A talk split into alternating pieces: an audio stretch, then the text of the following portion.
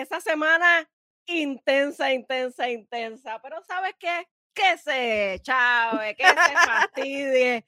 Vamos para adelante. Aunque Luma se nos lleve la, la luz cada cuatro horas y el salgazo tenga la culpa, eso no importa.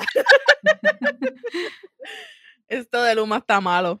Ah, malísimo. ¿Cómo estuvo esa semana, jefa? Tú sabes, intensa, pero pues, ahí vamos.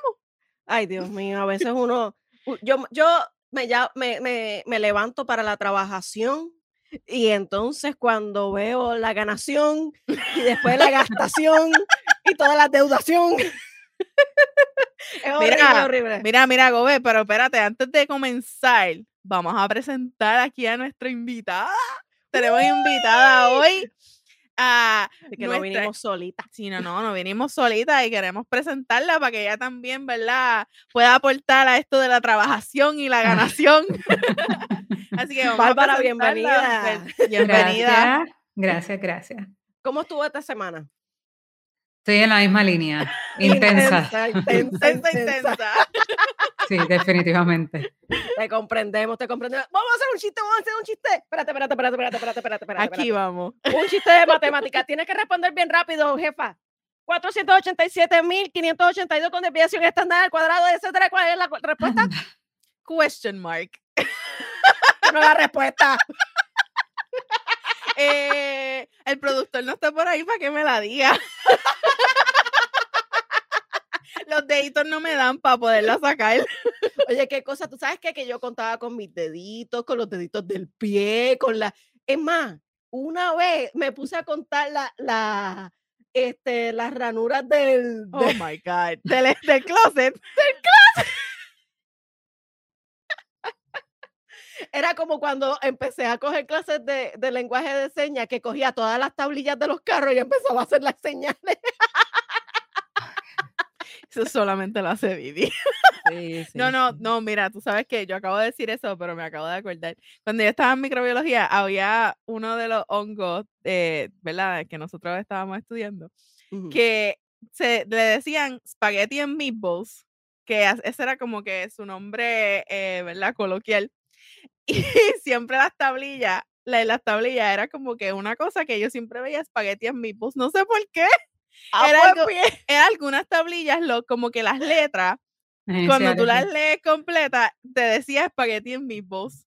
Ay, Anyway, Dios eso es como mío, que. eso- Esas son cosas que pues, pasan cuando uno tiene mucha hambre y mucho aburrimiento de camino. Mira, pero Gobe, Wow. este, vamos a decir aquí, nos, tú hiciste ese chiste de matemáticas porque nuestra invitada, Ay, ella es una dura en matemáticas. Así es que vamos a traer la mejor siempre aquí a nuestro programa. eh. No va a ser tu pana. Bienvenida, Bárbara, a, a nuestro programa de Nosotras Tres Podcast, que es una conversación entre la jefa, la Gobe y tú que nos escuchas. Cuéntanos, ¿de dónde eres, Bárbara?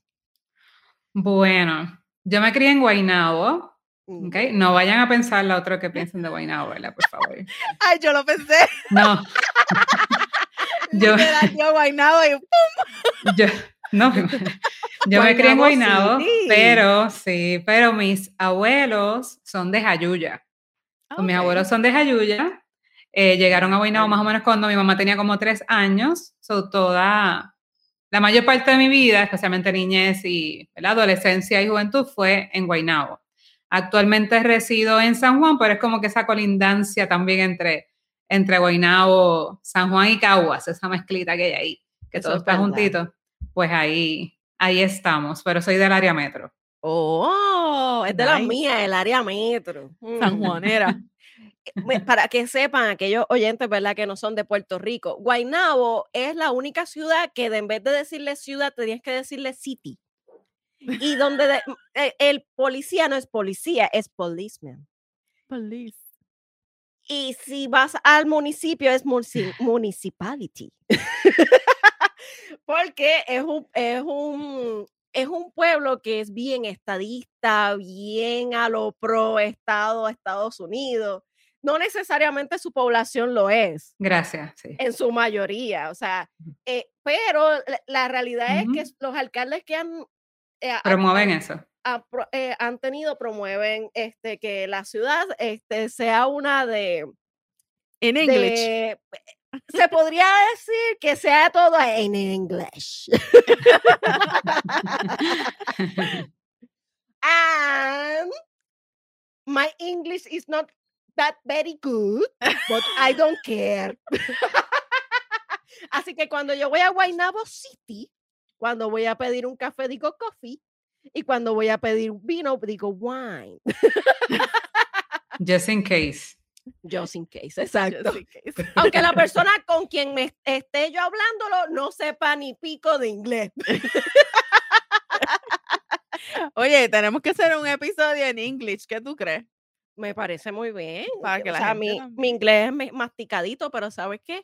Yo creo que nos han enseñado tanto el que eh, eh, hablarlo tan correctamente, Ujú. etcétera. Yo cuando fui para Estados Unidos la primera vez, eh, yo decía eh, que escuchaba a la gente hablando el, el- Ujú. el inglés. Yo digo, mi inglés es mucho mejor que el de cualquiera aquí, pero Hay mucha realidad- gente. la realidad es que este, está el inglés de calle y está el inglés académico. Y el jamás- inglés de, y no solamente eso, están los in- el inglés del sur y está el inglés de los otros estados, porque los del bien sur es, es bien diferente, igual que el acento, sí, es bien Pero diferente. nosotros pasa exactamente igual. Exactamente lo mismo. Y es y- una isla tan relativamente pequeña. Pasa lo mismo. Y pasa lo mismo. La gente del campo tiene un, un tono de voz, un acento. Del centro de la isla, sí. El que, el que viene del sur, especialmente de Ponce, tiene connotaciones distintas a diferentes objetos. Por ejemplo, Empanadilla. lo de la el, el- el gran dilema de la empanadilla y los pastelillos. que en el área metro le decimos este, empanadilla y, a ellos- y en Ponce puede que le digan de otra forma, o el vellón le dicen ficha, cosas así. El caldero, la olla. La realidad es que cuando vienes a ver, a veces ni nos entendemos en el mismo español.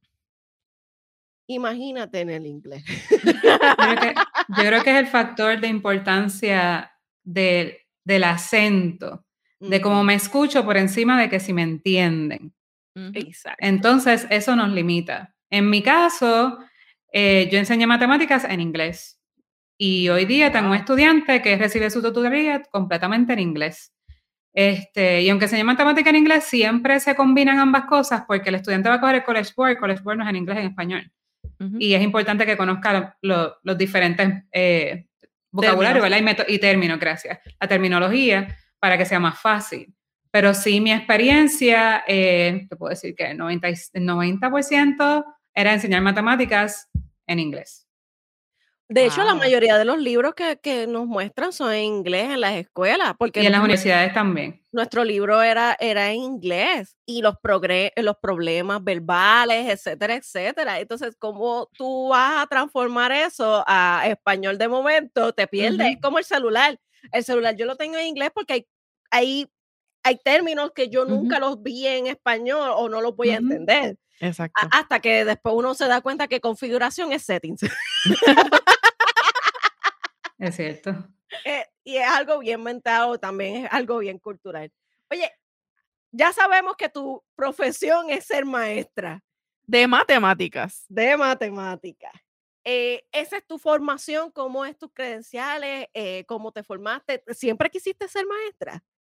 ¿Te acuerdas el, el- te, te acuerdas el anuncio de- que decía, yo- este, ah, yo quiero ser doctor, yo quiero ser abogado? y sí, momento, maestro, sí. Yo quiero ser maestro y se caía todos los vasos, todos los cubiertos. Sí, todos se quedaban, sí, todavía, todavía hay dilema con esa situación, pero no, no todo el tiempo. De hecho, yo empecé estudiando eh, administración de empresas, gerencia, y no es que no me gustara, ¿ok? Porque disfruté muchísimo las clases, este, pero como que me faltaba algo. Hice una pausa, tuve un año, un año completo fuera de universidad en esa búsqueda, de qué quiero estudiar, para qué soy buena, qué sirvo. Entonces estuve, estuve en Colombia con jóvenes igual que yo que estaban igual en esa búsqueda. Y entonces me daba cuenta, en ese momento pues habían de, eh, donde yo estaba, habían de diferentes países.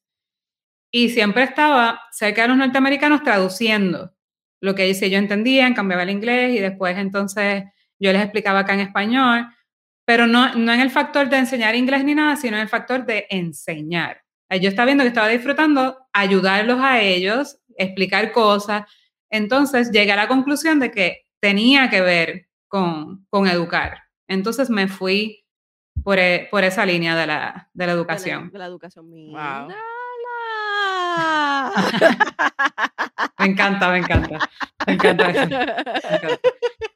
Pero sí, eh, me enfoqué, me, perdón, me, mi concentración es educación elemental, cuarto a sexto. Hay universidades que te ofrecen desde kinder a sexto, que mayormente es la UPR, me puedo equivocar, pero hay entonces universidades que lo dividen.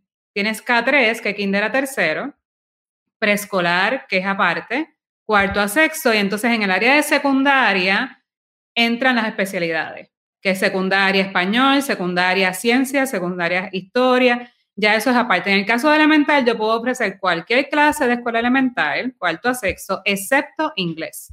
Inglés sí requiere una preparación eh, aparte, especializada, aunque sea elemental. Mm, interesante esa parte, yo no la sabía. Como no somos de la rama de, pedagogía, pues este, es interesante saber eso. Aprender, ¿verdad? Eso un exacto, porque entonces quiere decir que la preparación de aquellos que, maestros que son en, el área de elemental es mucho más general. Sí, sí, te dan metodologías de cada una, metodología de la enseñanza del inglés, como quiera. Cogemos metodología de enseñanza de inglés, de español, de matemáticas, estudios sociales y ciencia. Pero siempre uno hace un bonding, ¿verdad? Un clic con, con cualquiera de esas clases. Por eso las maestras de elementales ¿verdad? En su, en su gran mayoría pueden dar cualquier clase, excepto inglés, pero cualquiera de las demás. wow. Pero a veces ellos se concentran en una y siguen, pues, ¿verdad? Adquiriendo experiencia y se enamoran y se quedan ahí. Exacto. ¿Y qué dijo tu familia cuando dijiste voy a estudiar pedagogía? Yo creo que mi mamá eh, siempre me apoyó en, en, ese aspecto. Este, nunca tuve ningún, ningún inconveniente. Este, mi tía es maestra, es maestra de educación especial, así que seguimos quizá esa línea. Mi hermano es, eh, estudió idiomas en la mm. UPR y también ha sido maestro, también es músico y le encanta enseñar también, así que estamos en la, en la misma línea. Lo ejerce por su cuenta. tiene su trabajo a tiempo completo y por su cuenta ofrece clases de idiomas porque él habla cinco idiomas. Wow. Wow, hay que invitarlo un día de esto. Sí, claro. programa sería chévere tener los dos hermanos aquí. Claro, claro. Definitivamente. Sería brutal. Qué interesante. ¿Y en dónde estás trabajando actualmente, Bárbara? Yo trabajo desde mi casa. Cuéntanos, cuéntanos al respecto de eso. Me encanta trabajar desde casa. Pues mira, la realidad es que aunque yo sé que quizás ustedes van a trabajar eso más adelante, yo, la única cosa que yo era apática trabajando en la escuela eran las tutorías porque requería un tiempo adicional. Así que en muchas ocasiones, cuando yo trabajaba desde la escuela, en, en caso en colegio, yo me quedaba por las tardes, ayudaba a todo el mundo, pero no cobraba, porque no quería esa responsabilidad que implica, ¿verdad? Una tutoría, porque esperan un promedio, una nota. yo me quedaba ese tiempo extra, ofrecía ayuda, ya que estaba allí, y entonces, si requería pues de más tiempo, pues le notificaba a los papás. Así que en aspecto de tutorías, cuando trabajaba como maestra a tiempo completo, nunca lo ofrecí. ¿Qué sucede? En verano, en el verano pandémico, ¿verdad? Este, surge la idea de lo que es iCare Box y de la cajita, que después vamos a, hablar sobre eso. Y entonces, eh, sin yo buscarlo, llegan dos personas, ¿verdad? Eh, pidiendo servicios de tutorías de matemáticas. Y uno era de tercer grado, de Juana Díaz, y otra del área metro, ex estudiante mía. Y solamente cogí a esos dos estudiantes. Entonces me concentré más en, ¿verdad? en situaciones eh, familiares que estaban sucediendo, en, mejorar la salud de mi nena, y, en, y las tutorías se quedaron como que en stand-by. Pues cuando todo regrese, todo esté más tranquilo, las retomo. Las retomo, pero dice que la comida del pobre llega todas juntas, algo así, ¿verdad? Pues entonces yo no las estaba buscando. De hecho, mi esposo me dijo, no, no, no te preocupes, no, no hagas ninguna promoción de eso. Y yo, ok. Pues, y tenía personas que me preguntaban, mira, ¿puedo, ¿puedo compartir en mi página? ¿Puedo decir que tú eres tutora? Y yo, no, no te preocupes, tranquila. Y La cosa es que no hice nada, absolutamente nada. Cogí una estudiante y de ahí siguieron, llegué a estar este, una señora de la universidad, eh, eh, empezaron con estudiantes homeschooling. La cuestión es que pude observar lo que podía hacer desde mi casa con algo que me encanta, que es enseñar. Este, y entonces ahí sí le comencé a dar promoción y llegué a tener 18, 18 estudiantes, sí, aproximadamente, de manera individualizada. Eh, yo no me gustan las tutorías colaborativas, o sea, grupales. La prefiero totalmente individualizada, ¿verdad? Hay sus excepciones. Y entonces así pasó. Estaba completamente llena, podía tener seis clases, eh, llegué a tener de cinco a seis clases o seis tutorías al día. Y ahí estaba, y, eh, y, estabas haciendo lo que te gustaba, que era enseñar. Exacto. Y desde tu casa. Y desde la casa, que es lo más importante. Y reinventándote. Una de las cosas que, que yo trabajo mucho en recursos humanos, claro, está todo el mundo. Eh, eh, cuando yo hablo de recursos humanos, siempre me hacen la misma pregunta. Ay, qué bueno. Mira, yo tengo un problemita en el trabajo. Tengo una ligera pregunta. y yo me imagino que a ti te pasa lo mismo. Tú dices, eh, soy maestra de matemática y en estos momentos estoy ofreciendo eh, tutoría. Y me imagino que rápido, rápido te hacen la pregunta, ¿tienes espacio para uno más? Sí, sí. ¿Qué grados enseñas? ¿Tienes espacio? Y honestamente, aunque sé que, que es una materia que siempre están buscando ayuda, eh, pues a veces uno duda de que será que yo podré conseguir la cantidad de personas que necesito para poder cubrirlo. E inclusive yo decía, wow, pero por la mañana, porque por la mañana voy a moverme a un campo que es nuevo para mí, que es el homeschooling. Tienes que conseguir estudiantes que, que estudien desde el hogar, que sus padres le estén enseñando para entonces ofrecer esa ayuda, sea de refuerzo, sea la clase como tal, etc. Y la realidad es que poquito a poco todo fue cayendo, y hoy día te puedo decir que tengo por la mañana y por la tarde y que no hay espacio. no hay espacio disponible. Ese, ese, es el asunto. Una de las cosas que a mí me, me, fue bien curioso es la cantidad de personas que han, este, se han ido por el homeschooling. Sí. Es increíble. Yo pensaba que era un grupo bien pequeño, bien disminuido, que, o sea, que, que la gente ya no hacía homeschooling. Inclusive eso fue mi pensamiento en un momento dado pero yo tenía vecinos que, que, que sus hijos todos estaban en, homeschooling. Pero si ahora y que llegaron a la universidad al mismo tiempo que yo. ahora mismo es lo mismo que está pasando ahora con lo de la pandemia, básicamente. Exacto, ellos se adelantaron al tiempo, vamos.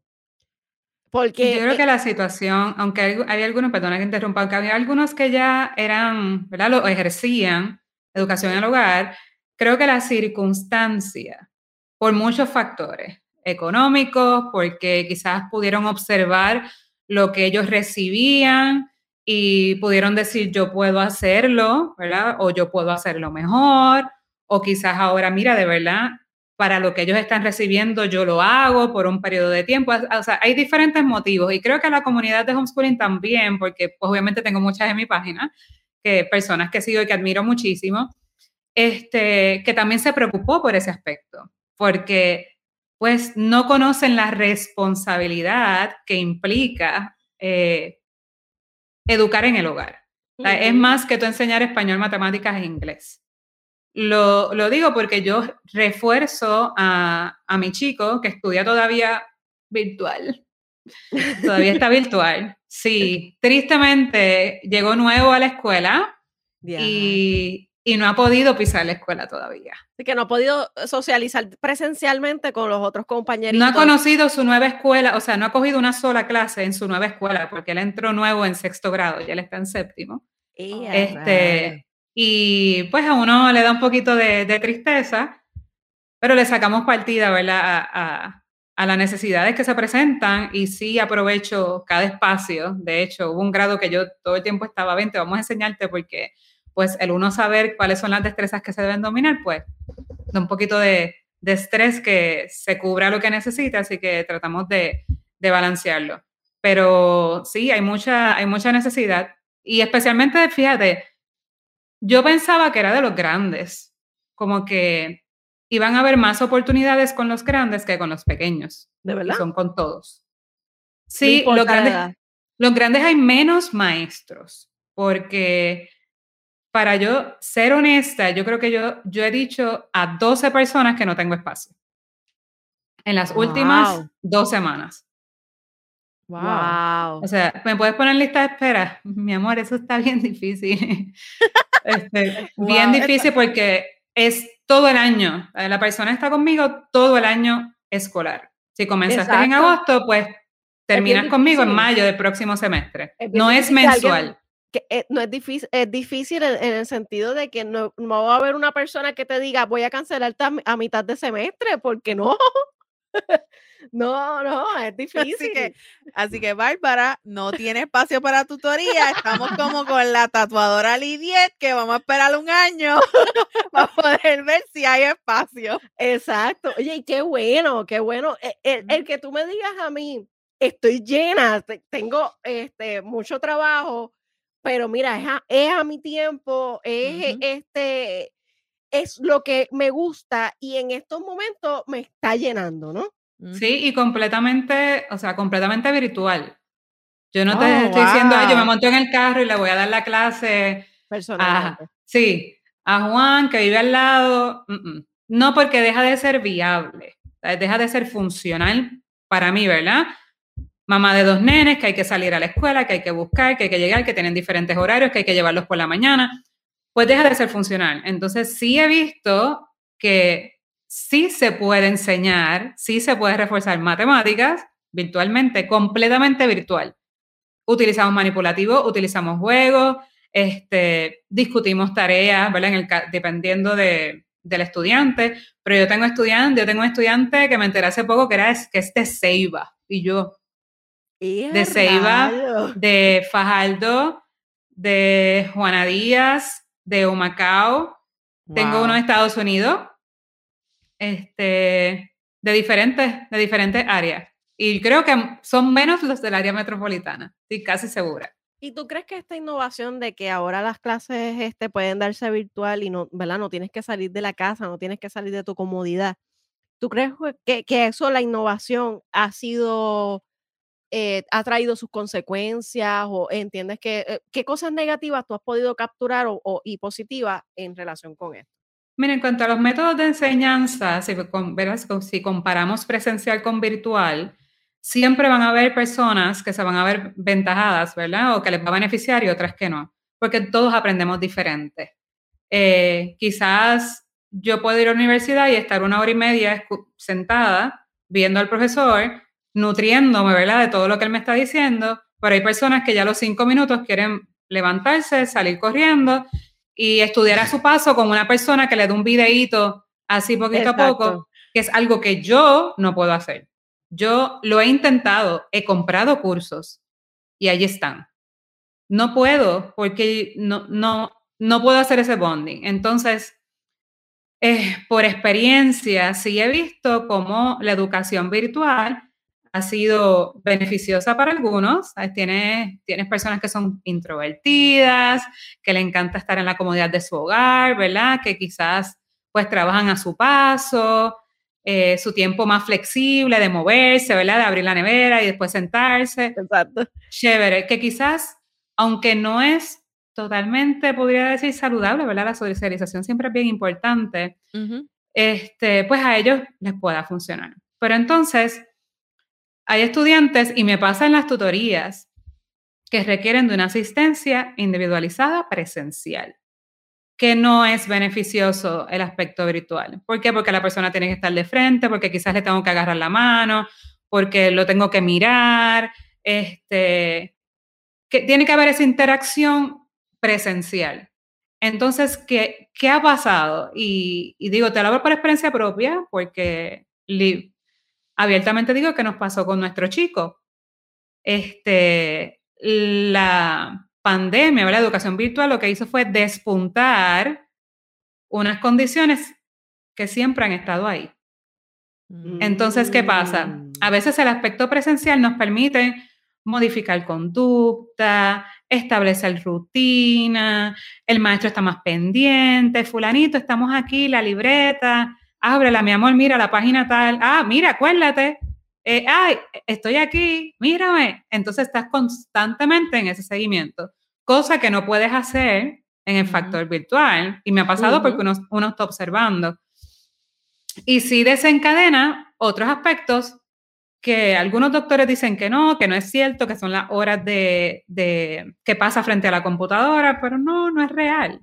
O sea, cuando un estudiante presenta dificultad en enfoque, en concentración, independientemente del tiempo que pase frente a la pantalla, eh, es porque algo estaba ahí y las circunstancias pues hicieron que desencadenara, ¿verdad? Otras cosas. Así que yo, yo entiendo que pues, esos estudiantes fueron los que se vieron afectados significativamente y a otros, pues, como, como mencionamos, pues les benefició. Exacto. Por ejemplo, mi sobrino, uno de mis sobrinitos, este, e, e, él él siempre ha tenido la dificultad en, la, en presencial, el poderse concentrar en algo, pero le gustan mucho los videojuegos y se pasa mucho, muchas horas en videojuegos. Cuando comenzó la pandemia, que él tenía que hacer las clases virtuales, empezó a despuntar la, las notas, o sea, eh, al punto de que clases que tenía C empezaron a tener A. Y entonces mi hermana viene y, y, empezó a verlo, observarlo, etcétera, etcétera y lo dejó de forma virtual. O sea, el nene no va a regresar a, a, la escuela presencial, está súper feliz porque las coge virtual. Y lo mejor de todo es que se van de estado en estado en Estados Unidos en una guagua súper inmensa y se ponen a visitar áreas que ni en sueños yo he, visitado. o sea, que, realmente le ha beneficiado muchísimo esto de, de las clases virtuales. Qué bueno. Pero en el caso de otros, por ejemplo, tengo otro de mis sobrinitos que no, que, así, que ha hecho para atrás, echado para atrás desde que no está presencial. Ahora volvió presencial y ahora está las notas mejorando como lo tenía antes cuando era presencial. Pero, y era que no podía concentrarse en la computadora. Así que es como tú dices. Es de persona en persona. Yo cojo clases online todo el tiempo porque mi doctorado es online completo. Y coger, sentarme cuatro horas, escuchar a un profesor, el monólogo, ya a los 15 minutos yo me empiezo a parar. a, buscar cosas en la nevera, a ir al baño. Me, he tomado hasta un baño escuchando la clase. Esa es la ventaja. Yo nunca pude tomar clases virtuales cuando estaba en la universidad. Incluso yo, yo sí me, me ¿verdad? Traté de coger física eh, virtual en la, en, cuando estaba en la universidad y me di de baja porque no pude.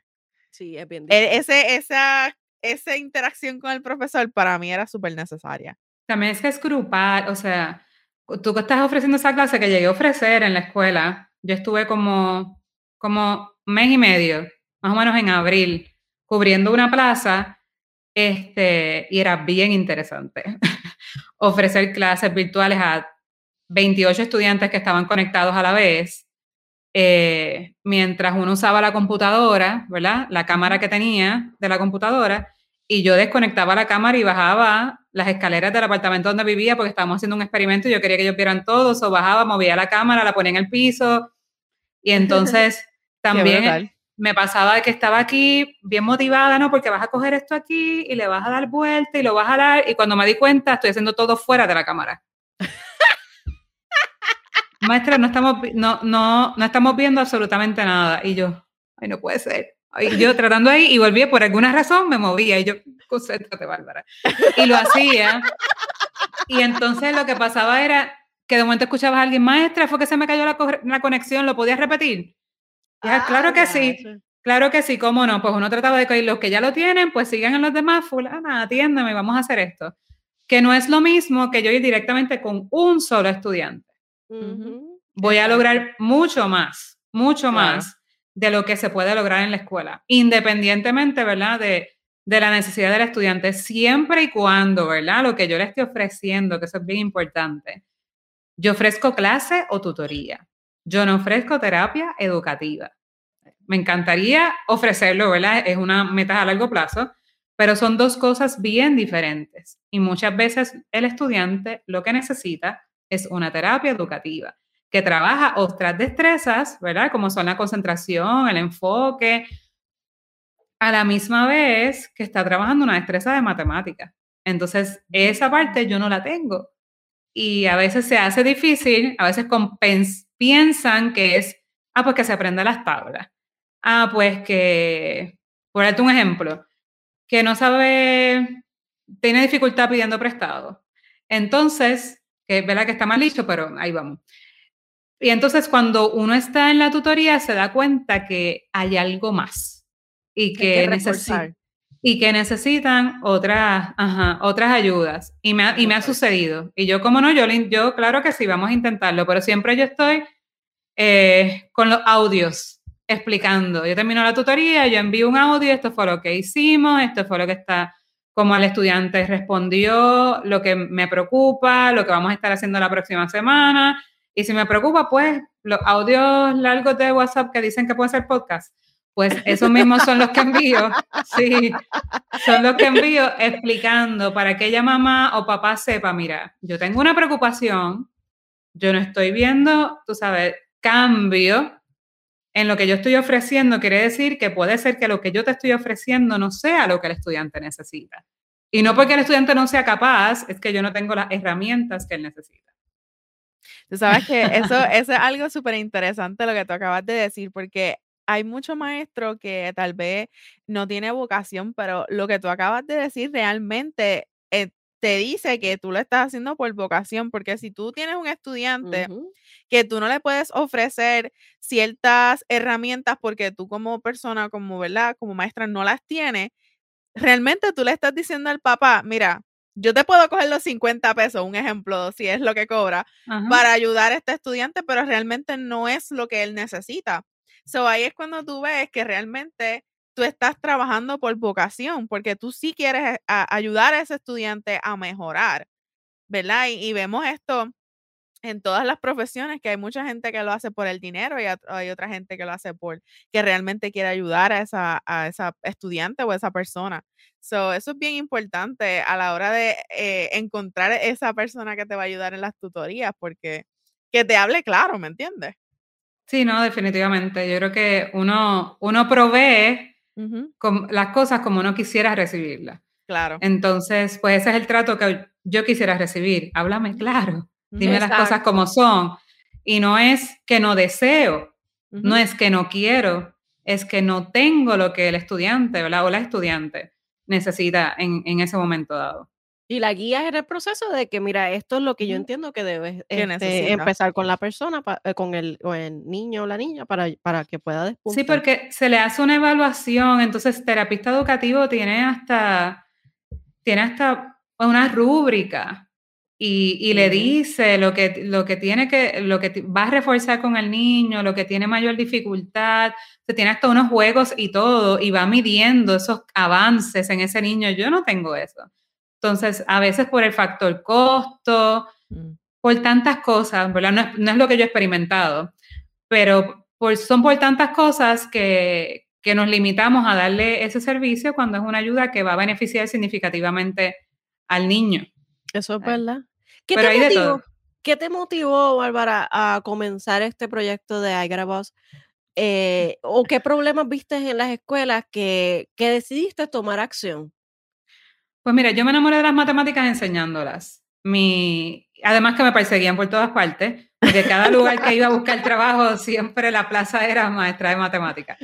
Este, y no voy a mentir, al principio eh, no era mi clase favorita, ni en la escuela, ni ofreciéndola. Lo que pasa es que a mí me, me gusta enseñar, eso buscaba todas las herramientas posibles para que la enseñanza llegara. Este, entonces llego a este lugar donde yo enseño ciencias y matemáticas. Pues yo estoy enamorada de la ciencia, porque en la ciencia tú palpadeas y ya tienes el experimento para cualquier cosa. So, no se pasa trabajo, en mi experiencia, en que el estudiante, por lo menos en el área elemental, se enamore de la ciencia. Es bastante fácil buscar esa manera de que, o que ese, ese atractivo. Exacto. Que le guste. Entonces, en las matemáticas, obviamente, no sucedía lo mismo. es bastante normal. Y yo pues, di- yo creo que ya en mi segundo año en ese lugar, dije, espérate, aquí hay que hacer algo porque esta emoción, o por lo menos la comprensión de ese material, del material o de la clase, yo la quería tener en la clase de matemática y yo quería que ellos vieran que eran capaces de lograrlo. Porque a veces pensamos, ah, pues mira, pues la- esta maestra que es bien embelequera y que hace esto y que hace lo otro, yo no puedo mantener al nene utilizando todo el tiempo, ¿verdad? Hay sus excepciones, manipulativo y juego. ¿Por qué? Porque yo no voy a ser su maestra toda la vida. Y yo tengo que ser realista. Y él va a, ense- y va a tener maestros que le van a enseñar de manera tradicional. Pues yo puedo combinar, pero tengo que enseñar de manera tradicional a que lo pueda trabajar. Pero que se sienta seguro. Entonces, este, pues ahí me enamoro, comienzo a hacer embelecos. Yo creo que mi primer, mi primer año quería que ellos vieran que las fracciones las podían encontrar en una receta. Y habían, y habían licuadora, había tostadora en el salón, había de todo, porque yo quería que ellos hicieran una receta y vieran que, que se podía. Que se ellos usar podían- las matemáticas en su vida. es- exacto. Y al sol de hoy, los estudiantes están en la universidad y ellos me dicen, ¿tú te acuerdas, maestra, cuando llevamos la licuadora y que se fue la tapa volando? Entonces, que nos estaban haciendo fracciones, pues esa experiencia es la que ellos no van a olvidar, aparte de las palabras que uno puede impartir. Entonces, ¿qué sucede? Cuando yo me quedo sin empleo, ¿verdad? Uno, uno empieza, como muchas personas emprendieron, ¿verdad? A maquinar y decir, ¿y, y qué hago? Ah, vendo accesorios. Ay, como que no. Ah, ropa. eh, esto. Y no es para restarle, sino que uno se va a pegar a eso que uno, pues, lo que uno conoce, lo que uno claro. domina Y lo que te gusta. y lo que nos gusta. Entonces dije, le digo a mi esposo, oye, hay muchos niños que no conocen la forma de yo enseñar. Y hay muchos papás que me preguntan constantemente qué hago con el nene para que aprenda tal cosa o, o qué hago para reforzar. Y si las actividades que yo en el salón las pongo en una caja. Y normalmente cuando yo vengo con ideas para mi esposo, no hay- la reacción no es la mejor porque tienen que ver mucho con comida y usted sabe lo, ¿verdad? La responsabilidad tan grande que es tener un restaurante o cualquier cosa relacionada con comida Ajá. y lo sacrificado. Y el momento él hizo, wow, eh, eso está bien chévere. Y en ese verano estuve junio, julio, agosto, porque salió en septiembre, estuve dándole con todo para la, para, para la caja. Pero era buscar actividades interactivas y juegos que ayudaran a que otros niños comprendieran las matemáticas de una manera más divertida y entretenida. Este, y así, y así surge todo. ¿Cómo surge el Mm. nombre? Pues mira, eran varios nombres. Este, en ese momento yo trabajaba en conjunto con una amiga, luego, ¿verdad? Se cambiaron las cositas y yo me quedé sola. eh, y con, con esa amiga, pues compartimos, ella tenía algunas ideas, ella dentro de los nombres puso I got a box, y entonces en la familia y en las amistades votaron. ¡Ah! nice. Eran tres Una opciones. familiar. Eran tres opciones y hasta mis hijos, mis hijos siempre fueron partícipes de todo, siempre han sido partícipes de todo, del color de la caja, sí, de los materiales, de las actividades, yo las comparto con ellos, las utilizo con ellos, este, y pues ese fue el, el nombre ganador. y Eso sí, pues nos decía como que llegó la cajita, como que I got the box, llegó. Oh, Eso está súper interesante, pero realmente más interesante está que yo quiero que nos expliques cómo funciona la caja, porque yo voy a hacer un chiste aquí. Yo pregunté cómo funcionaba la caja y recibí como 10 voice en eso. Los boys, los, los boys que, que ustedes dicen de Slash que- podcast. slash podcast, Podcast. nosotros los recibimos antes de ustedes. No, y honestamente, de verdad, no, no es, no es por chiste. Yo quisiera que nos explicaras, porque yo creo que esto es una iniciativa que muchos padres van a poder, este, ¿verdad? Utilizar a su favor con su hijo, o tal vez maestras con sus estudiantes. O de verdad, a mí me encantaría que te tomes tu tiempo explicando cómo funciona la caja, de qué es la caja. O sea, danos todos los detalles al respecto de esta caja, porque entiendo que esto es un boom. Esto puede estar hasta en las tiendas. Eso es así. Mira, mi hijo dice eso todo el tiempo. ¿Qué vas a hacer, mami? ¿Cuándo la vas a poner en la tienda? Eso no funciona así de Eso rápido. estaría brutal. Sí, sería increíble. Yo creo que el, el hecho de saber, ¿verdad? Que, que lo que estoy, a- que lo que utilizo funciona. ¿Verdad? Para ciertos niños, porque yo no te puedo decir eso funciona para todos, porque, ¿verdad? Un método de enseñanza fijo no es para todo el mundo, pero que me ha funcionado en, en mis tutorías. Eh, no es algo que te pueda decir, este, ah, está bien chula, yo la uso de esta manera, de esta otra manera, la usaría de tal forma, pero nada, y eso, ya se acabó. No, yo la uso. Te estoy diciendo, yo la uso con mis estudiantes, yo la uso con mis hijos en la casa, yo la he probado con ellos. Yo tengo maestros que la utilizan, maestros de educación especial, maestros de la corriente regular, que me dicen, esta actividad es un palo, esta, yo no sé qué tiene. Mira, y te voy a hablar en serio, yo no sé qué tiene esto. Honestamente, yo, yo la utilizo porque promuevo a que promueve la agilidad mental y es una donita, ¿verdad? Eh, te ayuda con la memorización, eh, te coge menos tiempo porque lo tienes que hacer en un tiempo determinado. Pero yo jamás pensé que un estudiante se la tuviera que llevar a la casa para poder realizar los ejercicios en el salón. Jamás pensé que algo así pudiera suceder, porque tú, yo digo, contra sí funciona, pero yo la uso un ratito, ¿eh? después cambio para otras cosas, porque también pienso en que nos podemos aburrir de lo mismo. Pero el nivel de, fun- de- de que funciona, estudiantes este, de educación especial con necesidades especiales, que la maestra de educación, mira, esa donita es un palo, honestamente, y me dice, yo no sé qué tiene, pero al estudiante o al nene tal le funciona. Entonces, lo que, de lo que te voy a hablar es porque lo utilizo y porque ha sido de beneficio para maestros, para mamás homeschoolers y para estudiantes. Y de muchos niveles, porque si tú me dices, yo creo que te doy como 15 destrezas, comparto cuatro en un reel en Instagram, pero en realidad tengo 15 en la mente que puedo utilizar eso. Este, pues nada, mira, las cajitas son dos, ahora mismo son dos, viene una para octubre, ya mismito, nueva. Este, la primera cajita es la cajita verde. Originalmente la caja se diseñó para reforzar las tablas de multiplicar. Así que va desde tercer grado hasta sexto, originalmente. Se adaptó para trabajarla desde prekinder hasta sexto grado y podemos zumbar por ahí hasta un poquito más. Eh, ¿Por qué las tablas de multiplicar? Porque considero que es una destreza extremadamente significativa y base en la escuela elemental. De ahí viene la, de ahí viene la división, de ahí viene pues el dominio de las fracciones, de las sumas, son sumas repetidas. Entonces yo estaba buscando una destreza que fuera importante, básica y que obviamente en mi experiencia haya visto dificultad, que fuera a ser de provecho, no un boom, sino de provecho. Entonces, aunque fue por las tablas de multiplicar, se modifica para que funcione de prekinder hasta sexto. Van a haber actividades que sí van a ser iguales, o sea, materiales, pero hay otras que no. Por ejemplo, cuando hablamos de prekinder, la caja verde permite trabajar lo que es los patrones, lo que es eh, comparar, agrupar, este, identificar números, contar todo lo que es pre-kinder y kinder. Ya cuando entramos, ah, importante, también te incluye este, experimentos y una actividad sorpresa.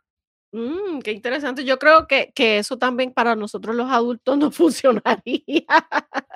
Tiene una sorpresa. Y, y por lo menos en las dos, en las dos, eh, en las dos cajitas, ambas, yo le digo, es la ñapa. La ñapa es la actividad sorpresa. Ambas actividades sorpresa son reutilizando la caja. Y hay unos Mm. materiales adicionales, pero tú reutilizas la caja para hacer esa actividad. Que no necesariamente, ¿verdad? Es que vas a construir un edificio y buscar el área y el volumen del mismo. Eh, es una, actividad totalmente aparte, ¿verdad? De lo que el estudiante está realizando con, la matemática como tal. Este, y entonces lo que es primero, puedo decir primero y segundo, porque ahorita dije este, tercero a sexto.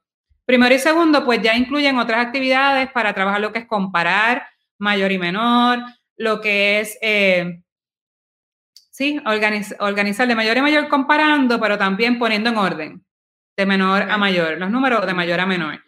Este, lo que hablamos de la donita, que trabaja la agilidad mental, son sumas cortas, eh, resta, ¿qué puedo decir? Agrupar, sumar. Es como que más las operaciones básicas que se trabajan en esos grados. Ya entonces, cuando entramos a tercero, a sexto, todo esto es con la misma caja. Aunque esté enfocado en la multiplicación, como mencioné que se ha adaptado, con los mismos materiales, yo trabajo decimales, yo trabajo, eh, puedo decir que me, puedo meterle algo a fracciones, he trabajado positivos y negativos, he trabajado el plano, el plano cartesiano, los cuadrantes, todo con los mismos materiales. So, Bárbara, vamos a aclarar algo para la gente que nos está escuchando. So, vamos a suponer tú tienes un niño en primer grado. Compra la cajita, ellos pueden utilizar esa misma caja hasta sexto grado con los mismos Exacto. materiales. No Exacto. es que todos los años te va a comprar una caja. Es la misma cajita La misma caja. en todos los años para las Exactamente. diferentes cosas. Ok. Sí, porque la caja, aparte de que viene con esas instrucciones escritas de cada actividad, contiene videos explicativos. Oh. Entonces, en esos, esos videos explicativos están todos juntitos. O sea, si tú adquieres la caja, yo te voy a enviar tu recibo de compra con las instrucciones como quiera digitalizadas y, tam- y el link para que tengas acceso a los videos explicativos. ¿Qué sucede? Yo no voy a decir, ah, pues no, tú compraste la de preescolar. Tienes acceso solamente a los videos de preescolar. No los tienes a todos. ok. Mm. Entonces, si tienes, o sea, como mencioné, en lo que es preescolar y kinder hay unas cositas que, que no están, porque preescolar tiene pompones y pinzas y eso no lo vas a ver en sexto grado, ¿entiendes? Pero hay otras cosas que sí tienen, que sí tienen, como las cartas, como el market, que es un carrito de compra, eso puedo mostrarte, que es un carrito de compra con alimentos que ellos pueden utilizar para trabajar diferentes temas. ¿Por qué? Porque tienen acceso a los videos utilizando Ah. los mismos materiales. Mira, es este carrito de compra.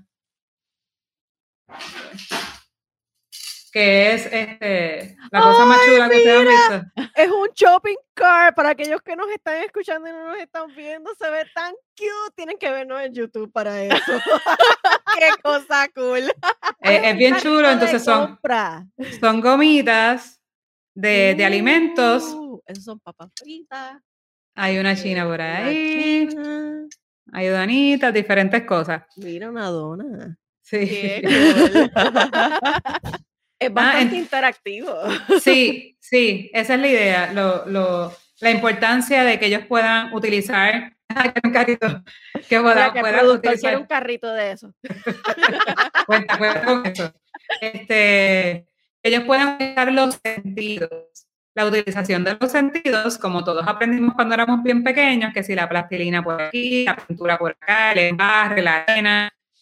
Aprendíamos mucho, ¿verdad? Este, teniendo cuidado con aquellos que son sensibles, y entonces hay ciertas modificaciones que uno tiene que hacer eh, a ese tipo de enseñanza, pues es una enseñanza mucho más efectiva. ¿ok? Hacen asociación, retienen muchísimo más, este, y puedes trabajar diferentes temas. Dime que ellos no pueden asociar cuando mami o tía o abuela van de compra. Exacto. ¿ok? Si compro tres productos del mismo, al mismo precio, pues, y están a tres dólares, pues tres por tres. ¿Cuánto es? 9 o lo pongo a sumar. Entonces, si quiero integrar decimales, pues en vez de decirle 3 dólares, vamos a decir que están a 3.50. Y yo he tenido Wow. estudiantes que no saben completamente las tablas de multiplicar y salieron sumando y restando decimales con actividades como esta. Porque ya dijeron, espérate, los centavos vas con los centavos, lo acomodo aquí. Me decían dónde iba en punto, que yo tenía que hacer, dónde iba el signo de dólar, y yo no le expliqué que estábamos sumando decimales. Sea, a veces también nos limitamos en hacer ciertas cosas porque no son de ese, ay, no, él no está ahí todavía en ese nivel. Pues hay que, hay que arriesgarse. Y esa apenas es la caja verde, que fue la primera cajita que se lanzó y que como mencioné, pues puedes trabajar cada uno de esos temas y aunque no tengas, ¿verdad? Porque me gusta ser eh, honesta, ¿verdad? Aunque en el área de pre-kinder y kinder hay algunos materiales que no están, que entiendo que es la pizarra cuadriculada, que esto es un éxito, cuando tú estás graficando, dime que no te hubiera gustado graficar en una pizarra cuadriculada en vez del papel cuadriculado que ponías el punto y se rompía. Este, O, o que ¡Qué tú- horrible! Tú empezabas a hacer eh, este, en, en las libretas cuadriculadas, eh, hacías la gráfica y en la parte de atrás se veía tres páginas después. uno apretaba el lápiz, pero entonces, mira, yo lo usé por primera vez en el salón de clase con estudiantes que tenían dificultad para colocar un punto. Ok. Estamos en escuela superior, no voy a especificar el grado, estamos en escuela superior. No sabían colocar un punto en el plano de coordenadas. ¿Cómo van a graficar? Les va, claro que les va a dar dificultad. Pues, ¿qué pasa? Si tú empiezas la gráfica y estás en la libreta y la dañaste, viene la frustración. Pues aquí si salió mal lo borras y ya. Y cuando ya tú estés seguro, lo pasas al papel y listo. Y con esa, o sea, tú dices, ah, pues eso es para los grandes. No, pero yo puedo trabajar suma, yo puedo trabajar agrupar, yo puedo trabajar división. De hecho, yo puedo trabajar hasta con los niños que tienen problemas en mantener espacio de las letras. Como que o Ah. están bien amontonadas, pues tú le puedes, ah, pues mira, cada letra va en el, cada cuadrito. Se puede trabajar, ¿verdad? Lo que, lo que es la escritura como tal también. Al igual que, la, que los números, cuando tú vas a multiplicar dos dígitos, que se vuelve una mogolla, que no sabes dónde ponerlo. Que por eso es que recomiendan la libreta cuadriculada. Pero entonces sal de la rutina y usamos una pizarra cuadriculada donde puedes, donde a los nenes les encanta ir a la pizarra, a la gran mayoría. le, le gusta escribir ahí, porque mi hijo es uno de ellos. Prefieren mucho más escribir ahí y borrar que escribir en la libreta. Este, y comienza cu- a hacer. Es que cuando tú escribes en la pizarra, porque a mí me ha pasado, yo tengo pizarra aquí, hago así y hago, "Hmm", y como que me echo para atrás y digo, Y mira, ok, aquí falta algo. es como que más visual, tú sabes. Mira, el yo, no, yo no voy a decir esto, pero el productor aquí en, en la casa tiene como cuatro eh, whiteboards de esos que tú borras y, y con el marcador para diferentes cosas. Para la Son idea, que si la compra, que si cuánto, la, lo- como que las deudas del mes, todas esas cosas. Son es bien, son bien buenas, o sea, son bien buenas. Y cuando la puedes transformar para trabajar matemáticas, pues mejor todavía. Exacto. Y entonces, esa fue la caja verde, la caja amarilla va más enfocada en el aspecto de geometría. Y entonces siempre me gusta decir por qué, por qué geometría. Y la próxima fracciones, que es bastante interesante, ¿verdad? ¿Por qué geometría? Porque mira, yo enseñé geometría en intermedia y yo no me había dado cuenta de que el vocabulario que se da en intermedia se da en elemental. Bueno, se supone que se da en escuela elemental. Y yo lo supe porque mi hija quería estudiar un poquito más matemáticas. ¿Sí me entiendes? En verano. Esa va a ser maestra de matemáticas. sí, sí, Sí. la- bueno, le gusta mucho. A ambos les gusta mucho, pero ella es que le gusta estudiar mucho. Entonces, Igual ella saca yo. el libro. ¿De A verdad? mí, a mí es que yo soy la eterna estudiante, sí. Ah, pues mi hija así. Ella es ¿cómo se diría eso? en vez de workaholic, sería transformar eso, ¿verdad? Studaholic. Studaholic, algo así. Sí. Pues ella es así, ella es apasionada por, por aprender, le encanta aprender. Y cosas que la reten. Entonces ella saca el libro y se va a la parte de atrás. Y cuando yo veo la parte de atrás, digo, ¿qué? ¿Pero qué es esto? Cuarto grado se enseña en vocabulario de geometría. Si el niño nunca ha visto lo que es un punto, un segmento, un rayo, ¿qué va a pasar cuando llegue a intermedia? Pues imagínate, nunca lo ha visto. Porque no es que no te acuerdes, es que por lo menos lo viste. Aunque eh, eh, viene ese comentario de, ah, oh, era eso, ok. A que tú estar completamente en blanco y esto de dónde salió. Exacto, Entonces- nunca lo he escuchado. Entonces, el vocabulario de geometría es la base más importante para la clase de geometría, para que todo eso, lo demás que te estén dando, ¿verdad? Fluya. Los Y lo que es el vocabulario, ajá, sea más llevadero. Y pues cuando me di cuenta de eso, ¿verdad? ya en intermedia, digo, wow, esto es bien importante. Y cuando voy a crear la segunda cajita, digo, esto tiene que estar ahí. Entonces, quizás no es tan atractiva como las tablas de multiplicar, porque pues las personas de verdad no conocen la importancia que tiene el vocabulario de geometría, este, pero es igual de chula. Este, el vocabulario de geometría ellos lo hacen con dulces. Ellos crean lo que es un rayo, un segmento, un punto, y va desde preescolar. Ya esta, ¿verdad? Se dice que de la primera uno aprende. So, ya esta está completamente trabajada para que vaya desde prekinder hasta sexto. Esa es la Entonces, segunda caja. Esa es la segunda caja, es la caja amarilla. Es la caja de geometría.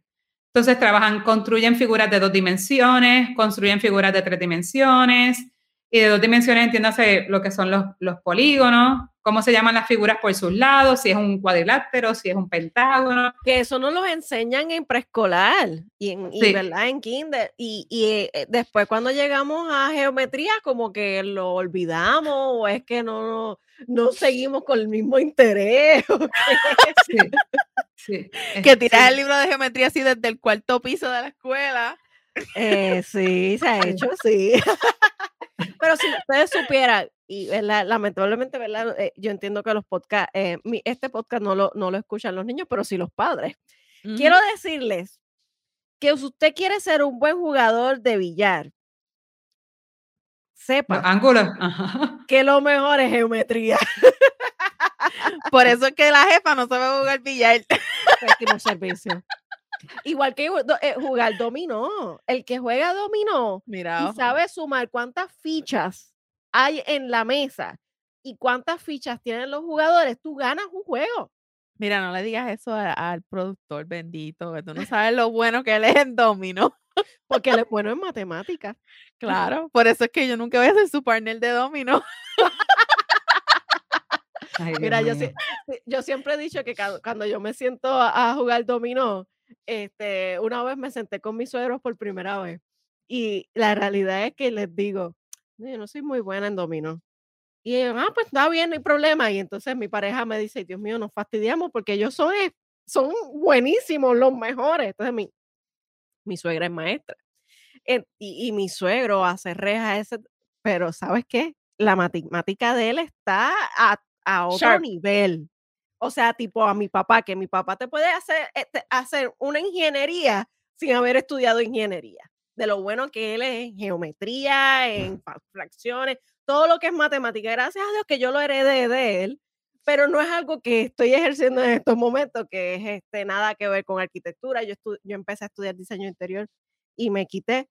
Pero si no, yo creo que me hubiese sucedido igual que a mi suegro y igual que a mi papá que somos muy buenos en geometría, en, en, en, todo lo que es fracción, todo lo que es este, medidas, etcétera, etcétera. Así que les advierto, si quieren ser buenos en dominó y buenos en billar, ¿qué tienen que hacer? Comprar la cajita amarilla. Exacto. Aprendan geometría. ¿Qué tú crees, Bárbara?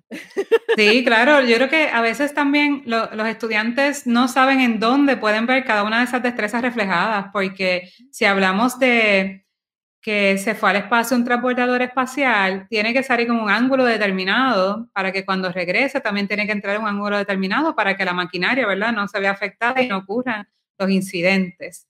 Este, lanzar la pelota y, dónde va a caer ese transbordador para que puedan buscar a los astronautas. Eso es todo un cálculo brutal. No sé si han visto la película de Hidden Figures, que es este, sí, espectacular. este, oculta, que es estas cuatro, mujeres, ¿verdad? Sí. Cuatro mujeres eh, que eh, son las matemáticas, le decían las computadoras, eh, lo que, hacen el cálculo que hacen el cálculo completo de dónde va a caer, de dónde va a despegar, cuál va a ser el ángulo que va a entrar, etcétera, etcétera, etcétera. Así que, eh, como dice el productor, el ángulo también determinará la, temperatura de la nave.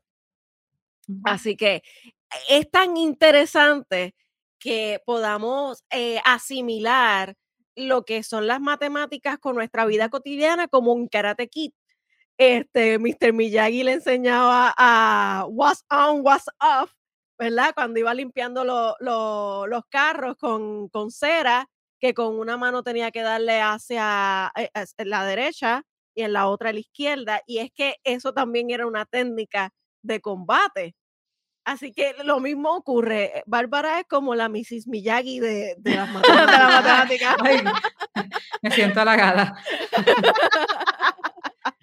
Yo creo que buscar, buscar, el, como te digo, el objetivo principal es que el estudiante vea que puede. no es, no es cuán fácil, porque tú puedes decir, él es bueno en matemáticas. Yo te puedo decir que mi esposo, lo que a mí me toma dos días, él lo puede hacer en 30 minutos. Pero yo no, te, yo no tengo por qué sentirme menos que él. Exacto. Este, porque el fin es lograrlo. Y eso es lo que yo le digo siempre a los estudiantes. Mira, yo tengo una anécdota de un estudiante que cuando llegué a cuarto grado, el estudiante estaba en fracaso. Llegó completamente nueva a la escuela y me preocupaba porque el estudiante no participaba, yo me acercaba, me bajaba al tamaño de su escritorio, me arrodillaba para quedar a la par con ella, ¿en qué te puedo ayudar? Este, ¿quieres, que, ¿Quieres que me quede? ¿Tienes alguna duda? Yo no quería hablar, yo no quería... ¿Qué sucede? Ya la niña está fracasando en la clase. Cuando me reúno con mamá, mira mamá, yo tengo una preocupación porque sucede esto. La nena había tenido una experiencia sumamente negativa con las matemáticas. La niña no se sabía las tablas y como no se sabía las tablas en la escuela anterior, el maestro la humillaba y la avergonzaba frente a todo el mundo. Pues ella pensaba que le iba a pasar lo mismo por simplemente contestar equivocadamente. Yo te puedes equivocar todas las veces que tú quieras y yo te voy a explicar todas las veces que tú quieras. A lo que me puede aguantar a mí es el tiempo. Poderte decir, mira, se acabó la clase, pasa por la tarde o lo retomamos mañana, o me escribe. ¿Qué sucede? Eh, mamá habló con la nena, yo hablé con la nena, fuimos poquito a poco, poquito a poco. Hoy día la estudiante está en cuarto año en matemática avanzada y es la estudiante que más se destaca en su grupo. Así que pensamos que no pueden, que no son, que no son capaces, que tengo que contestar a un ritmo y dudamos de la capacidad del niño y muchas veces también del adulto. Porque entonces vivimos en un mundo tan competitivo que nos están todo el tiempo mirando a ver quién termina primero, quién termina después, quién contesta aquí, quién contesta acá, y él lo captó tan rápido y yo todavía estoy arrastrando este tema desde la semana pasada. No importa, pero el fin es el fin es lograrlo. Entonces, cuando yo comparto y te digo que todos pueden aprender, es en serio. Todos pueden aprender. Yo no te estoy diciendo que van a aprender en una semana ni en cinco días.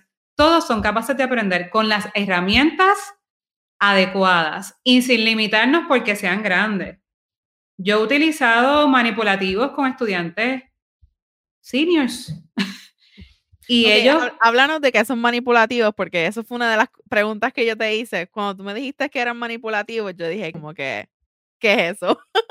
ah, ok. Manipulativo es eh, esa herramienta que tú utilizas, ¿verdad? Que, que, utilizas con las manos para poder comprender o ese material, ¿verdad? Que no es el papel y el lápiz, eh, pueden ser habichuelas pueden ser cereal, pueden ser dulces, este, pueden ser index card, aunque pensemos que no, sí, fuera de, relajo, porque también tú tienes que pensar en lo que es accesible al bolsillo. Por eso, por eso en la página se comparten dos cosas. Yo comparto cosas de la cajita, pero también comparto cosas que yo hago con lo que tengo en la casa. Porque no siempre mis estudiantes pueden comprar la cajita o pueden comprar los materiales. Y eso no nos va a limitar a, a enseñar. Entonces, ese manipulativo es ese material que yo utilizo con las manos para poder enseñar, ¿verdad? O presentar una destreza de una manera más visual. ¿Ok? Ya que la matemática es sumamente abstracta. So, él puede ver cuánto es 1 más 1. Puede ver de dónde sale la X de la ecuación, que de dónde rayo es eso. Pues es un valor, entonces cómo se representa, pues lo represento con el color azul. Y, lo, y los positivos con el amarillo y los negativos con el rojo. Pues ahí está. Y tú dices, ah, pero cuando esté en la universidad van a ser más grandes. Sí, pero lo va a asociar. Exacto. Lo va a poder asociar. Y créeme que lo, lo he visto. O sea, he visto cómo los manipulativos funcionan. Que hay nenes que no les gusta, pues va, hay de todo, ¿verdad? Hay nenes que no les gustan, pues uno se mueve a lo tradicional, al papel y el lápiz, porque eso es lo que le funciona. Tú me dices a mí que voy a coger matemática con papel y lápiz, yo voy a estar bien feliz. Ustedes no, posiblemente, pero yo voy a estar bien feliz. Y mis estudiantes quizás no lo estén porque les gustan combinados o les gusta con los juegos, etcétera, etcétera. Qué brutal, en verdad. Yo tengo una duda que yo creo que no estaba en el, en el rundown, pero te, te la voy a preguntar. ¿Cómo tú seleccionas, eh, verdad? O sea, cuando tú te sentaste a hacer esta caja, ¿cómo tú seleccionaste cada actividad. O sea, como que estoy como que, como tú dijiste, como que sabes que voy a comprar este carrito con esto gomita y esto va a ser para tal actividad. Como que eso fue algo que te vino hacia la mente o... Pues mira, a ver, hay, hay cosas que sí. Hay otras cosas que es inspirado en, bueno, las herramientas que nos encuentra todo, aparte de Google, que es Pinterest, ¿verdad? Y a veces entonces es que lo observé no quiero eso, pero cuando veo esto, ay, espérate, pues yo puedo hacer, si aquellos lo hicieron con materiales de la casa, pues yo puedo hacer lo mismo, pero con este carrito y... Espérate, ese carrito es violeta, el otro era verde. Sí, hay de diferentes colores. ah, mira qué cool. ¿Ya qué pasó? Y yo, Dios, espérate. Me cambiaron el carrito. Ah, que el productor pregunta si hay uno rojo para él. Yo creo que sí. Yo creo que sí, tengo que chequear, pero creo que sí. De aquí estoy viendo. Creo que sí. Este, pero nada, eh, hay, hay muchas cosas que sí. Este, a veces son las modificaciones de las destrezas ya existentes. Por ejemplo, cuando yo trabajo factorización prima, en la escuela te ponen a circular el número primo. Y yo digo, ah, pues ¿por qué entonces en vez de circularlo, pues cojo un sticker y pongo entonces un sticker redondo en cada vez que veo un número primo? Entonces, esas, algunas son modificaciones de lo que ya existe, porque no son totalmente creadas por mí. O, por ejemplo, lo de, la, lo de la pizarra cuadriculada, pues mira, en vez de hacerlo en papel, hagámoslo en pizarra cuadriculada. Este, pero hay otras cosas que, que te podría decir que sí, y lo vamos a ver más en, en la caja nueva, que viene... Oh, que ¿No, viene- puedes, ¿No puedes hablar de esa cajita o todavía? Ah, sí, es que... eh, Vamos a dar la premier. Vamos a dar la premier en nosotras tres. dale. Claro, claro, sí. By the way, la caja es violeta. ¡Ah! La caja es violet- violeta. El color eh, fue escogido por mi hija, pero se llevó a votación y salió, salió el ganador. Este, es una caja, yo quise que fuera una caja bien completa. Aunque es de fracciones, yo quería todos los temas que tuvieran que ver con fracciones. Así que vamos a tener ahí temas desde números primos y compuestos, factorización prima, denominador común, suma, resta, multiplicación, división de fracciones, qué es una fracción como tal, todo, porque yo quería que hubiera todo. Aquí sí se va quizás a, a aguantar un poquito el factor de la edad, pues porque sabemos que el tema de fracción sí se ve con los pequeños, pero se ve de una manera más básica, eh, no con otra terminología que se presenta, pero sumamente, sumamente interactivo, eh, con unas maneras diferentes de presentarlo, con diagramas, este, mucho color, con juegos. Ya había enseñado, por aquí yo tengo, hay una, que me- una actividad que me gusta mucho, no voy a decir cuál es, pero mira, inclu- va a incluir ¡Un carrito! va a incluir carritos. Sí, de verdad que es. Y como te digo, muchas cosas salen también de lo que yo hago con mi hijo en la casa. Entonces, trabajo ciertos temas, lo presento de una manera y digo, ok, ¿cómo lo arreglo para que para poder ponerlo dentro de la caja y que todo el mundo tenga acceso y que sea compacto eh, y demás? Tu hijo es el Sí. guinea pig. Es el que, el que tú pruebas todo. El experimento. Sí, el ellos, lo- ellos lo prueban y me dicen, ay, eso no, o, o eso sí, eso está bien chévere, mami, eso está bien cool. Así que eso es lo que trae la, la caja violeta, actividades relacionadas a las fracciones de manera interactiva para que el estudiante pueda comprender, ¿verdad? Y quizás este, tener un mejor afín con las fracciones que suelen ser el, el cuco, pero es porque no tienen las herramientas adecuadas y además que las fracciones requieren varias operaciones a la vez y eso no lo vemos. Las fracciones implica sumar, las fracciones implica restar, multiplicar y dividir. So, si cualquiera, fracciones PISA, sí, sí. Eso es ¿Sabes que mi verdad. primer, mi primer taller de fracciones para maestros y madres, este, la manera en que lo promocioné fue creando una pizza de esas pequeñitas en pan, como buen boricua, Oh, wow. cortándolo, sí. Uf, sí, definitivamente. Pero ¿sabes qué? Ahora que dices, no es pizza, pero con la cajita van a cocinar para representar fracciones. Así que, pues digo, viene con cosas bien, bien chéveres. De verdad que estoy bien contenta. Yo creo que cada vez uno aprende a modificar más y más y a perfeccionar lo que, lo que uno hace. Y de verdad que me gusta mucho. Me gusta mucho la caja. Muchas personas la están esperando por el tema tan particular. eh, pero de verdad que sí, van, van a poder aprender, van a poder aprender. Me Bárbara. gusta, me gusta esa promoción de, de, la, de, de octubre. Sí, sí. Mira, definitivamente. yo tengo una pregunta para ti porque te pregunto, eh, los padres que nos están escuchando, que están escuchando este podcast y que tal vez tengan, ¿verdad? Ese deseo de comprar la caja. ¿Qué es, cómo exactamente ellos dicen como que, ah, mira, pues necesito la verde o necesito la amarilla? ¿Sabes cómo? O necesito la violeta. Tú le dices, tú te comunicas con ellos cuando ellos te hacen el acercamiento y ves que cuáles son las necesidades o ellos escogen la caja. ¿Cómo funciona esto? Exactamente. La primera parte, sí, dependiendo de la necesidad del niño. Este, no es completamente individualizada, pues me encantaría, pero sí me dicen, ah, pues mira, mi nene tiene dificultad con las tablas de multiplicar. Y yo le digo, ah, pues mira, yo te recomiendo la caja verde y con ella puedes trabajar y ahí lo que hablamos ahorita, que envío mensajes de voz, me funcionan súper bien, este, a diferencia de los escritos, y yo explico detalladamente todo lo que puede trabajar, qué actividades se va a encontrar, este, tienes un carrito con unos materiales que puedes trabajar esto, tienes una donita que puedes trabajar la agilidad mental, que te coge poco tiempo, que puede, y a veces, y a veces, pues, eh, ya eso sería más como un coaching, pues le puedo decir cómo trabajar cada una de esas actividades, en qué momento del día la utilizaría, cómo la integraría a las clases, etcétera, etcétera. Pero sí, es totalmente, me escriben por mensaje directo, eh, me las interesa la redes. las Sí, redes en Instagram. En I Got a Box por Instagram. Ok, lo vamos a Por estar Instagram. poniendo también en, el, en el- la descripción del episodio, ¿verdad? Pero. I got a box en Instagram para que puedan ir allí y es como que en la parte de arriba, ¿verdad? De, de la descripción de Instagram. Sí, creo que es un link sí. ¿verdad?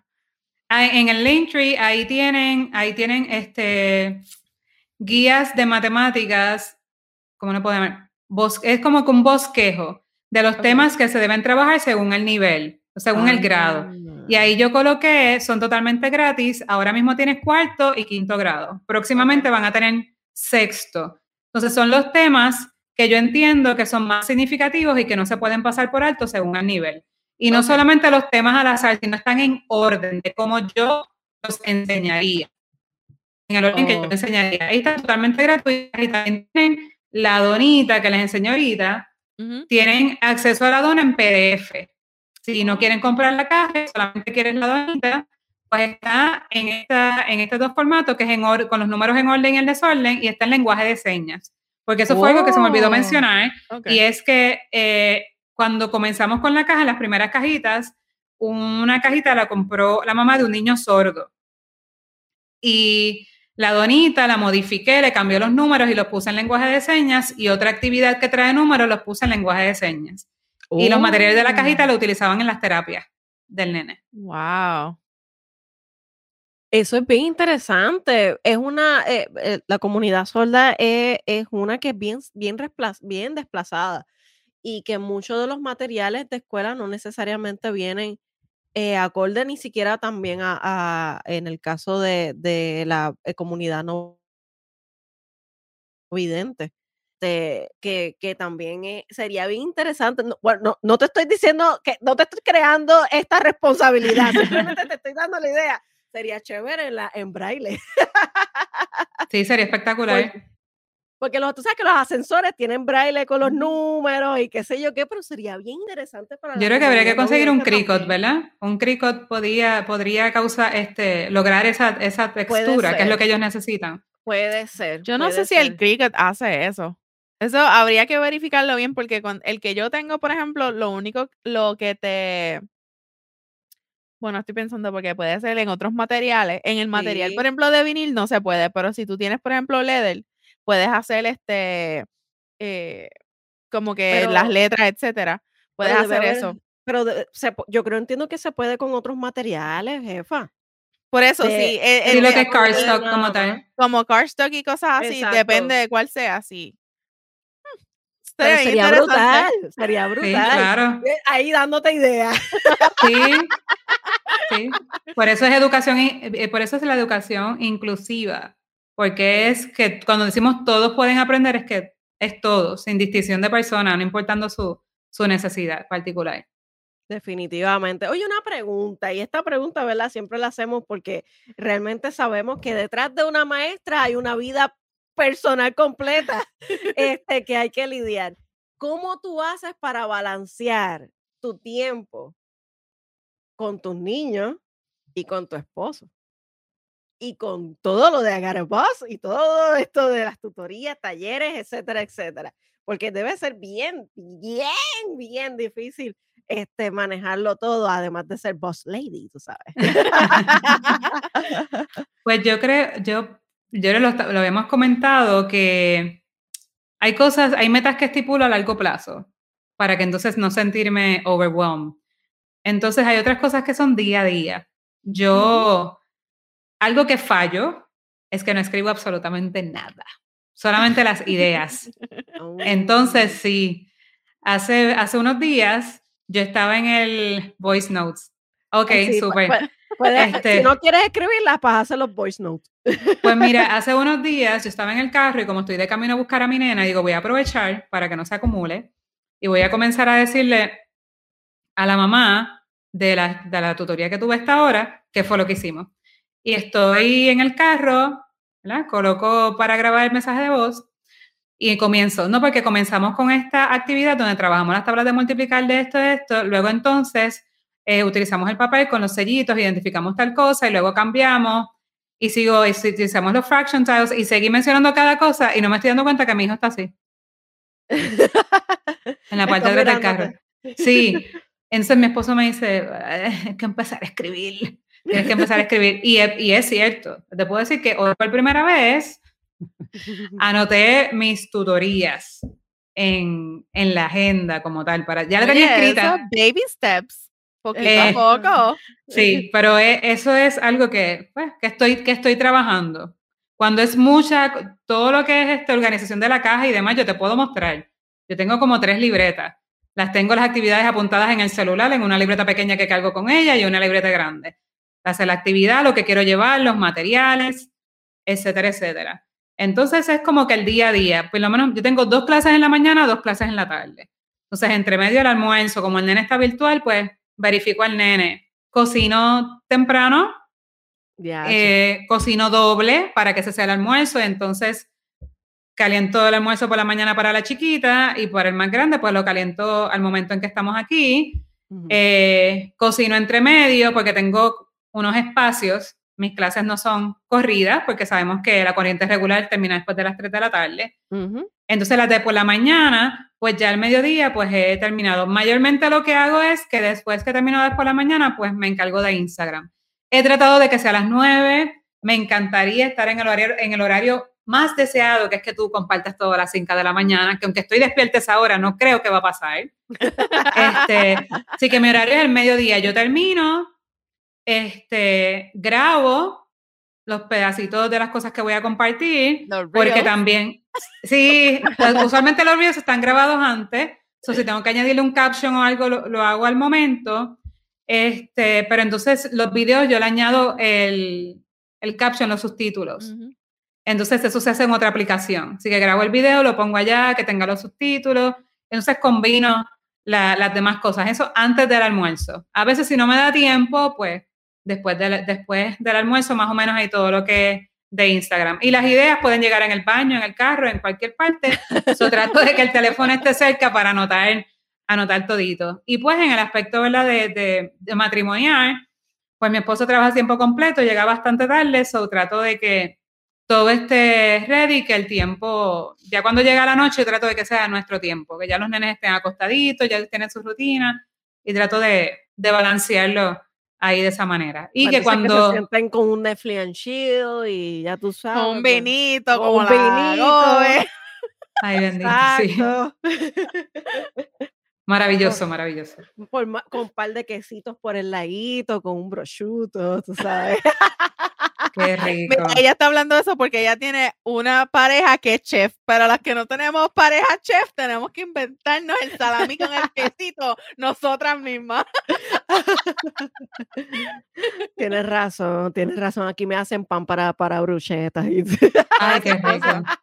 Maravilloso, maravilloso. Pero, pero qué chévere que puedas entonces balancear y que buscas la manera también, porque a veces dicen que cuando cuando uno trabaja en su casa que tiene el tiempo suficiente para hacer todo, etcétera. Y pues, La cara de ella.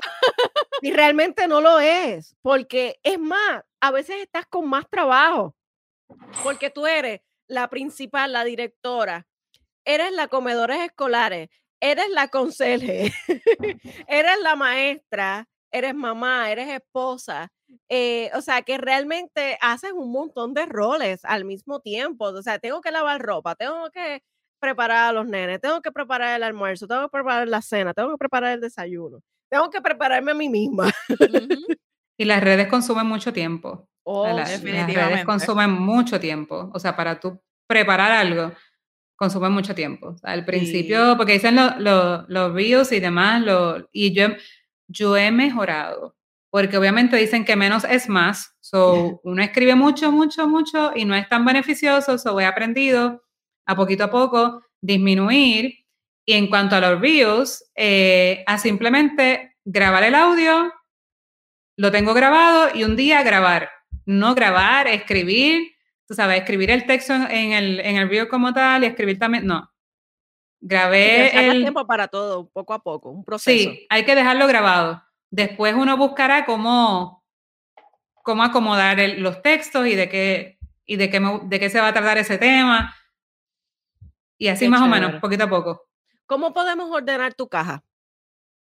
Ah, pues van a la página de Instagram, también está Facebook, pero obviamente, pues quizás hay más cariñito para Instagram, porque sabemos que, que consume tiempo y como, sí, el- es que estoy leyendo también a la misma vez, el, el proceso creativo se cancela muchas veces. Ay. Eso es verdad.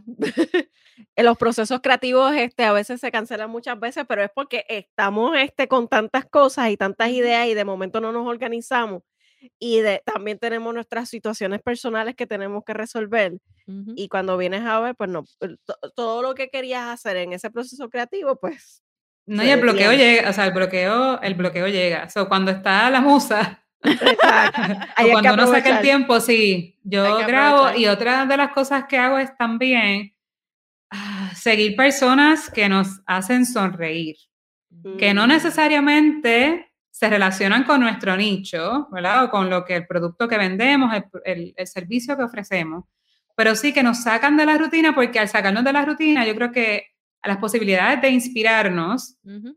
son, son más. Ya el hecho de sacarnos de la rutina nos hace creativos. Así que nos inspiramos más y podemos crear con más, yo creo que más fluidez. Facilidad. Así que yo, es yo he adaptado eso y eso me, me ha funcionado mucho. Y pues en ese proceso, ya, ya cuando es más matemática, pues entonces ya ahí la confección de la caja, pues ya eso me toma más tiempo. Exacto, exacto. Entonces- ¿cómo ordenamos? Ajá. Vamos a Instagram, al DM, me envían un mensaje, el- la cajita que les interese, y entonces luego lo demás es por, as- eh, pueden hacer pago por ATH móvil o por PayPal, y se hacen en el área metro- metropolitana, envíos a otras partes de la isla de Puerto Rico y envíos también a Estados Unidos. Oh. Y entonces, para ir cerrando, ¿cuáles son tus redes sociales nuevamente para que las puedan ir siguiendo? Y a todos esos padres, ¿verdad? Que han, han visto este, este podcast, denle una oportunidad a la cajita. La cajita los va a ayudar. Sí, de verdad que sí. Pues es I Got It Box, I, Got It Box, en Instagram y en Facebook. Súper. So, lo vamos a estar poniendo en la descripción del video para que usted pueda darle un clic y lo lleve directamente al Instagram de I Got a Box. Le da un DM aquí a Bárbara para que ella les dé, ¿verdad? Un voice y les deje saber cómo funciona la cajita o todas las preguntas que tienen y así puedan obtener esa cajita para ese estudiante que lo necesita. Y bien Eso. importante que no solamente van a encontrar eh, la cajita, también hay manipulativos que se venden de forma individual, que ayudan con temas como, como las fracciones. Este, también te ofrece servicio de coaching, que es para ayudar a maestras y madres a la organización de las clases de matemáticas, los temas que vas a dar, las actividades que vas a presentar, Excelente. etcétera, etcétera. También puedes, de la misma manera, contactándome a través del DM. Y si quieres conocer, ¿verdad?, cómo aprender matemáticas de una manera divertida y entretenida, simplemente me sigues porque vas a adquirir no solamente estrategias y métodos, también diferentes trucos que te pueden ayudar a enseñar y aprender porque nunca es tarde. Eso es así. Ok, yo voy a empezar a ver todos los reels. Eh, además de que ella es una dura haciendo reels, honestamente. Sí. O sea, a, mí me gracias. A mí me encanta, encantan. a mí me encantan sus reels. Así que nada, antes de terminar y de pasar a lo gobe, quiero, este, ¿verdad? Eh, mencionar que estamos en el mes de la salud mental, así que es súper importante, persona que me escuchas, tu salud mental es igual de importante a tu salud física y a tu salud espiritual, así que hay que darle un poquito de amorcito a esa parte importante de nuestro cerebro y de nuestras emociones. Así que, Gobe, cuéntanos, a lo Gobe. Bueno, a- antes de, de- de todo, quiero agradecer a Bárbara por haber estado en este espacio tan... Ay, gracias a eh, ustedes por Y invitarme. gracias, gracias por tu tiempo. Eh, si tienes algo que decirle a, a- a- nuestro, eh, nuestra audiencia y a, y a la audiencia invitada, eh, ¿le dirías algo, Bá- Bárbara? Bueno, si me voy en el aspecto. De, de, de mi área, que son las matemáticas, que se den una oportunidad, a veces simplemente de escuchar el nombre nos aterramos y pensamos que, que no somos capaces de trabajarla. Y a veces esa proyección se la, se la hacemos llegar a nuestros hijos, a nuestros estudiantes, que hay muchas alternativas. Hoy día cada vez hay más y más herramientas para poder enseñar de una manera diferente y, se van a dar cuenta, se van a sorprender de que son capaces de lograr, así como son capaces de lograr todas las metas que se establezcan en la vida, ¿verdad? Con persistencia y con credibilidad y fe, también lo pueden hacer con una materia que pensamos que es tan complicada como las matemáticas, pero si simplemente desbaratamos cada uno de los pasos y modificamos las herramientas que utilizamos y cambiamos nuestra mentalidad, ¿verdad? Y, ¿verdad? Subimos o apagamos o prendemos ese switch, nos vamos a dar cuenta de que sí, todos somos capaces de aprender. Espectacular, Bárbara. Gracias por esas palabras hermosas. Definitivamente, gracias por haber estado aquí. Y vamos a los gobe. A veces su- sumamos un- en nuestras vidas cosas negativas, multiplicamos los problemas y restamos esos momentos difíciles. Lo bueno de nuestras habilidades. Una persona feliz se da cuenta de que quizás no lo tiene todo, pero sí lo suficiente. Y si quieres saber si eres feliz, pues tómate, tú sabes, tu copita de vino con musiquita blue jazz o la musiquita que tú prefieras. Si quieres poner a Bad Bunny, lo quieres poner, pues ponlo. Yo lo haré. Relájate y ponte a dividir lo que te haga feliz y lo que no, mándalo para la mierda. ¡Llévatelo, horror!